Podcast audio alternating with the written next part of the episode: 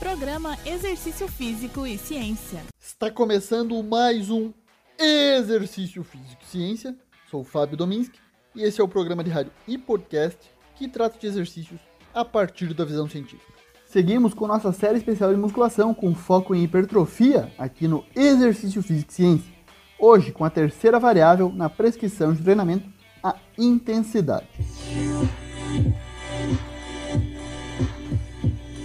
A intensidade do exercício em um programa de treinamento resistido é a quantidade de resistência, de peso, imposta ao músculo em contração durante cada repetição de um exercício.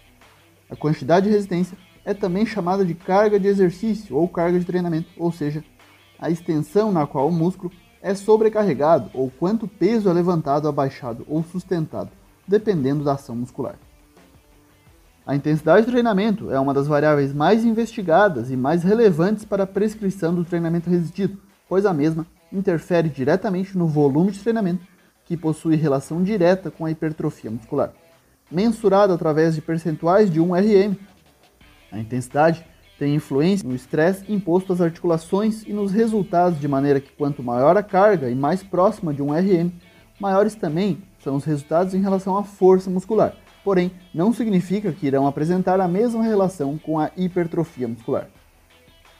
Ao analisarmos os estudos em relação à intensidade de treinamento na musculação, observamos um amplo espectro de intensidades que são eficazes para a hipertrofia muscular.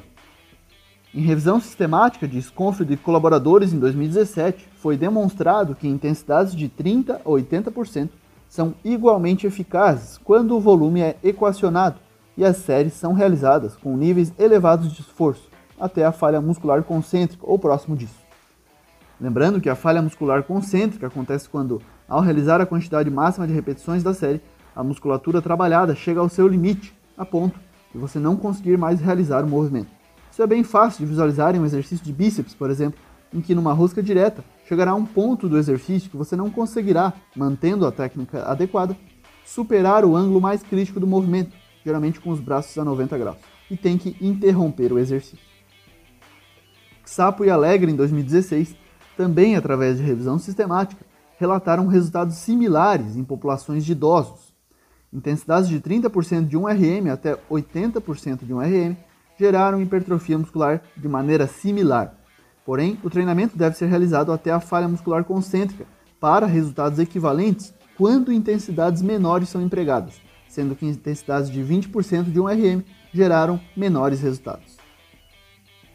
Carroll et al. em 2019 relataram ganhos semelhantes em treinamento até a falha muscular concêntrica e próximos da falha muscular concêntrica em intensidades mais altas, aproximadamente 80% de uma repetição máxima.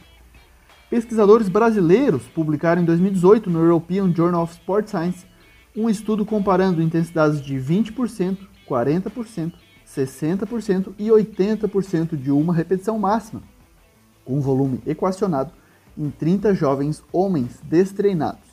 O estudo analisou os resultados de hipertrofia por ultrassom. Os resultados apontaram que para jovens destreinados, todas as intensidades resultaram em hipertrofia muscular, mas o grupo que realizou o treinamento com 20% de 1RM obteve aproximadamente 50% da hipertrofia dos outros grupos. Entende-se quando o volume é equacionado, intensidades maior ou igual a 40% de um RM resultam em hipertrofia similar. A aplicação de sobrecarga mecânica deve ser específica para obter a adaptação positiva desejada, nesse caso voltada à hipertrofia muscular.